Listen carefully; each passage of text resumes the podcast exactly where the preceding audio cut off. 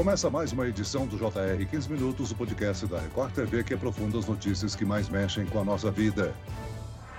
A campanha Fevereiro Roxo busca conscientizar a população a respeito de três doenças: o lúpus, a fibromialgia e o Alzheimer. São três enfermidades diferentes, mas que não têm cura e podem afetar a qualidade de vida.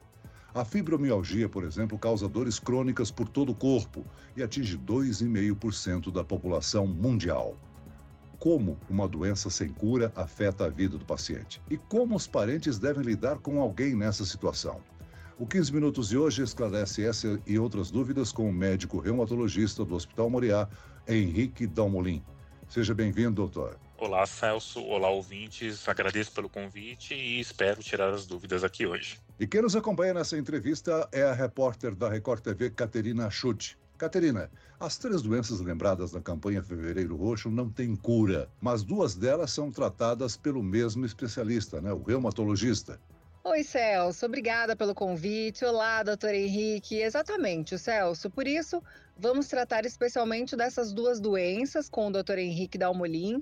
Doutor, a fibromialgia e o lúpus têm sintomas muito semelhantes, né? Mas afinal, qual que é a diferença entre elas? O lúpus e a fibromialgia são de fato duas doenças tratadas pelo reumatologista. A diferença entre o lúpus e a fibromialgia é que o lúpus é uma doença caracterizada por manifestações nos vários órgãos e sistemas do nosso corpo. Ele pode acometer desde a ponta do cabelo até a ponta do pé. A fibromialgia em si é uma doença caracterizada por dor, uma dor generalizada presente no corpo inteiro, principalmente quando a gente encosta ou palpa a musculatura.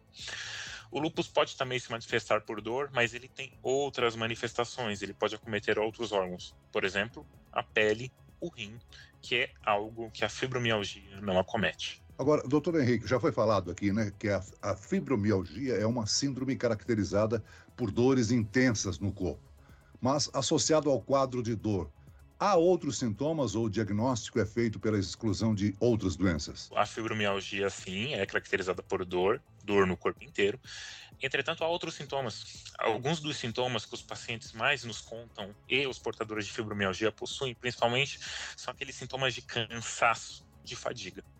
Não apenas isso, o sono também é comprometido. A gente sabe que quem possui fibromialgia tem um sono que literalmente não descansa. É um sono caracterizado por não conseguir entrar nas fases mais profundas, que é justamente quando o corpo descansa. Então, por isso, o portador de fibromialgia também conta que acorda muito cansado. Ele parece que passou um caminhão por cima, porque realmente o cansaço é extremo. Além disso, o portador de fibromialgia também tem sintomas que a gente chama, Celso, de sintomas cognitivos. O que, que seriam sintomas cognitivos? Esquecimento. Tá? Além disso, o intestino também pode ser acometido com épocas de intestino preso intestino solto. Então veja que a fibromialgia não é apenas a dor no corpo todo, mas também há sintomas principalmente de cansaço e de alterações do sono. Doutor, a fibromialgia pode atingir pessoas de todas as idades, incluindo aí crianças? mas costuma ser recorrente num determinado grupo, não?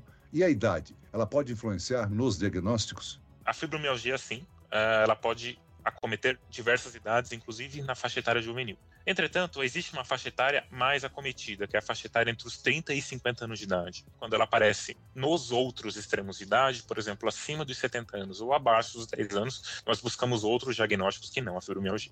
Agora, o lúpus atinge mais mulheres. Em que faixa etária? O lúpus atinge mulheres principalmente na faixa etária dos 20 aos 40 anos de idade.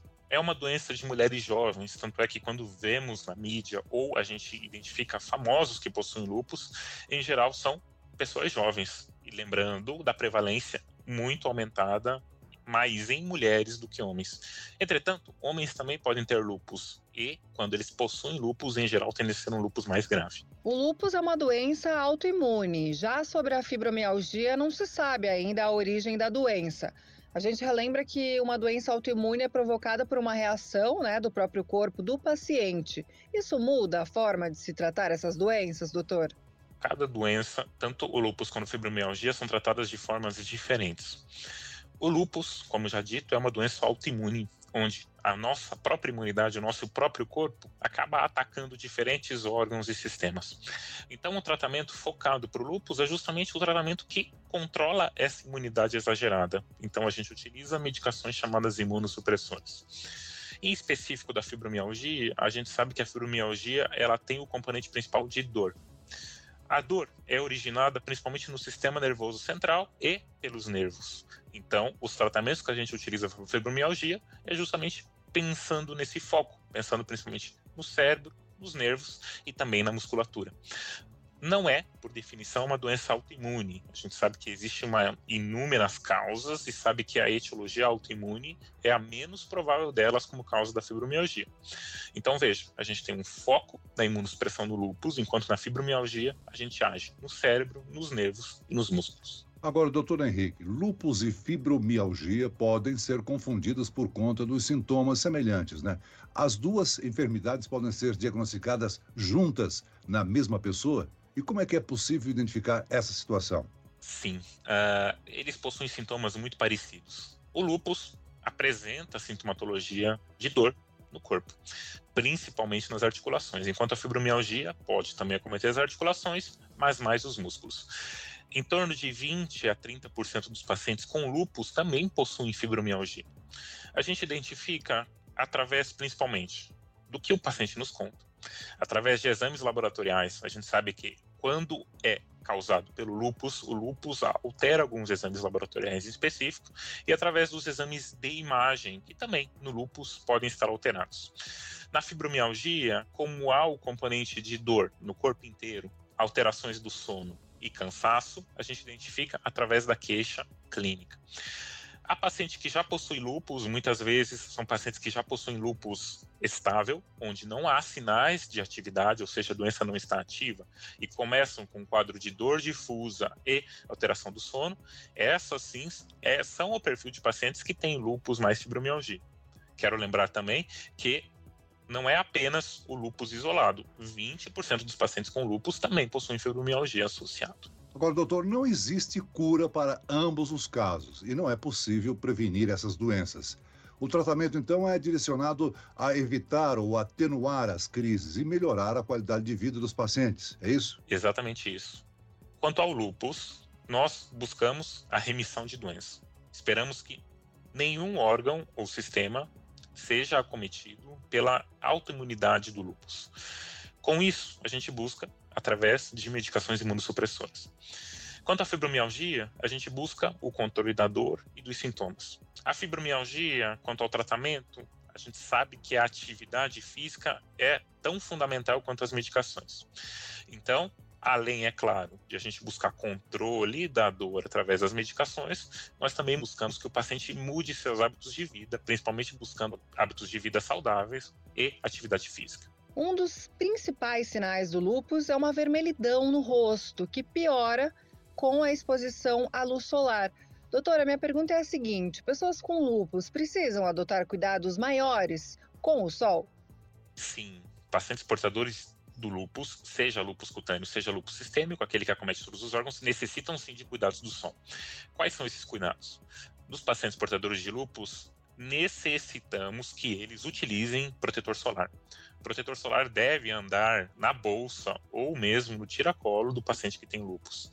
Além disso, o paciente com lupus deve evitar aqueles horários, principalmente mais próximos ao meio-dia, onde há maior incidência dos raios ultravioletas.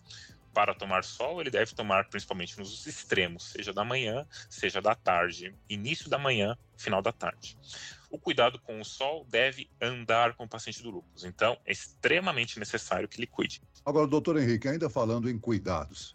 Saber que você terá uma doença pelo resto da vida e terá que se adaptar às crises e aos sintomas deve ser algo assim bem difícil, né, para o paciente e até mesmo para os parentes. É importante incluir suporte psicológico no tratamento? O suporte psicológico inclusive, faz parte do tratamento tanto do lúpus quanto da fibromialgia.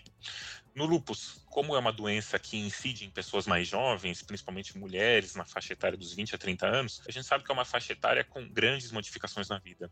É justamente o momento onde a gente muda trabalho, inicia relacionamentos, fortalece relacionamentos e vem muitas dúvidas. É fundamental a presença da equipe multidisciplinar e principalmente do psicólogo, que é justamente a pessoa que vai conseguir orientar a pessoa. Na fibromialgia, a terapia faz parte do tratamento, inclusive a terapia é capaz de reduzir dor. A gente sabe que existe uma terapia chamada cognitivo-comportamental, que coloca metas na vida do paciente com fibromialgia, que nos estudos que a gente realiza demonstra que inclusive reduzem tanto a frequência de crises de dor quanto a intensidade da dor. Então veja que o tratamento multidisciplinar completo, incluindo sim a terapia psicológica, é fundamental. Doutor, sabemos que não é sua especialidade, mas o fevereiro roxo também chama a atenção para o Alzheimer, também uma doença aí sem cura.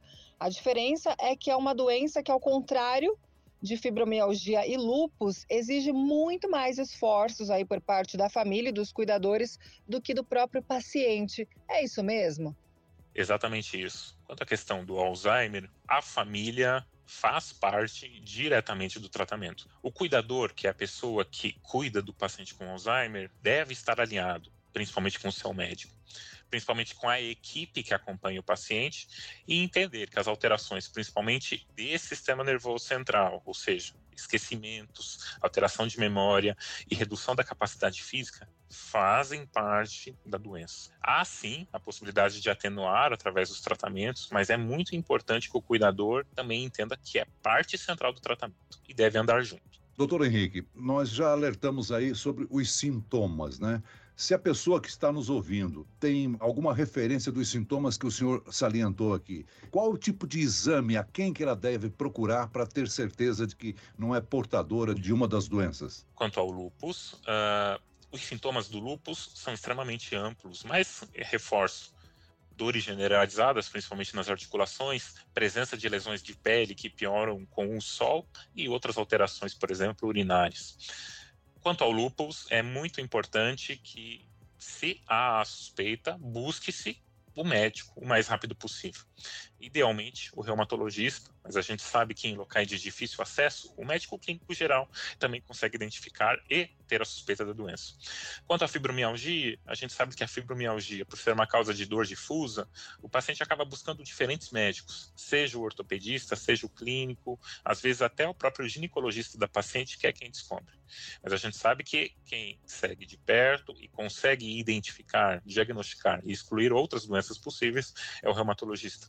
Então, se a pessoa tem dor generalizada, principalmente nos músculos, presença de sono que não é incapacitante, um sono que a pessoa não consegue dormir bem e que apresenta cansaço durante o dia, fadiga durante o dia, ela deve sim buscar, principalmente, o seu clínico, mas o reumatologista é a pessoa quem trata a doença de fato. Ou seja, a identificação é pelos sintomas, não há um exame que aponte a doença ou as doenças. Exato, Celso. Para a fibromialgia, não existe. O diagnóstico da fibromialgia é realizado através da união do que o paciente nos conta, principalmente os sintomas e os exames demonstrando que não existe outra doença. Agora, quanto ao lúpus, é um pouquinho diferente. É uma doença da imunidade, então a gente consegue identificar que há exames da imunidade alterados. Por exemplo, hemograma. Por exemplo, alguns exames específicos para lúpus. E o cidadão no Brasil inteiro pode ter o tratamento feito através do SUS? Essa é uma excelente notícia, sim. Principalmente para o lúpus, temos inclusive nos últimos meses inclusão de novos medicamentos.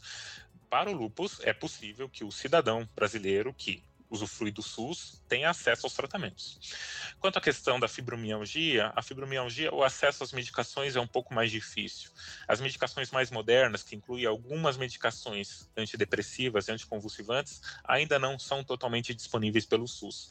Então veja que entre as duas doenças temos disparidades. E é muito importante que utilizemos o fevereiro roxo como forma de conscientização também para as autoridades para que notem que fibromialgia é importante e que há necessidade de cobertura completa de tratamento. Muito bem, doutor. Com a visibilidade que a campanha leva para essas doenças, o principal lema da iniciativa é: se não houver cura, que no mínimo haja conforto, né? Conhecer mais sobre essas doenças pode ser aí um fator que antecipe o diagnóstico e ajude nos resultados dos tratamentos. Exatamente. Conscientização é o importante. Por isso, o Fevereiro Roxo traz essa informação. Muito bem, nós chegamos ao fim desta edição do 15 Minutos. Eu quero aqui agradecer a participação e as informações do médico reumatologista do Hospital Moriá, doutor Henrique Dalmolin. Obrigado, doutor. Agradeço muito pelo convite, Celso, e espero agregar e trazer ainda mais conhecimento para os nossos ouvintes.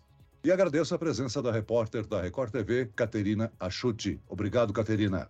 Muito obrigada, Celso, doutor Henrique Dalmolin. Grande prazer participar desse podcast. Foi um bate-papo muito esclarecedor. Tchau, tchau e até a próxima. Esse podcast contou com a produção de David Bezerra e dos estagiários Lucas Brito e Cátia Brazão. Sonoplastia de Marcos Vinícius. Coordenação de conteúdo, Edivaldo Nunes e Deni Almeida. Direção editorial, Tiago Contreira. Vice-presidente de jornalismo, Antônio Guerreiro. E eu, Celso Freitas, te aguardo no próximo episódio. Até lá.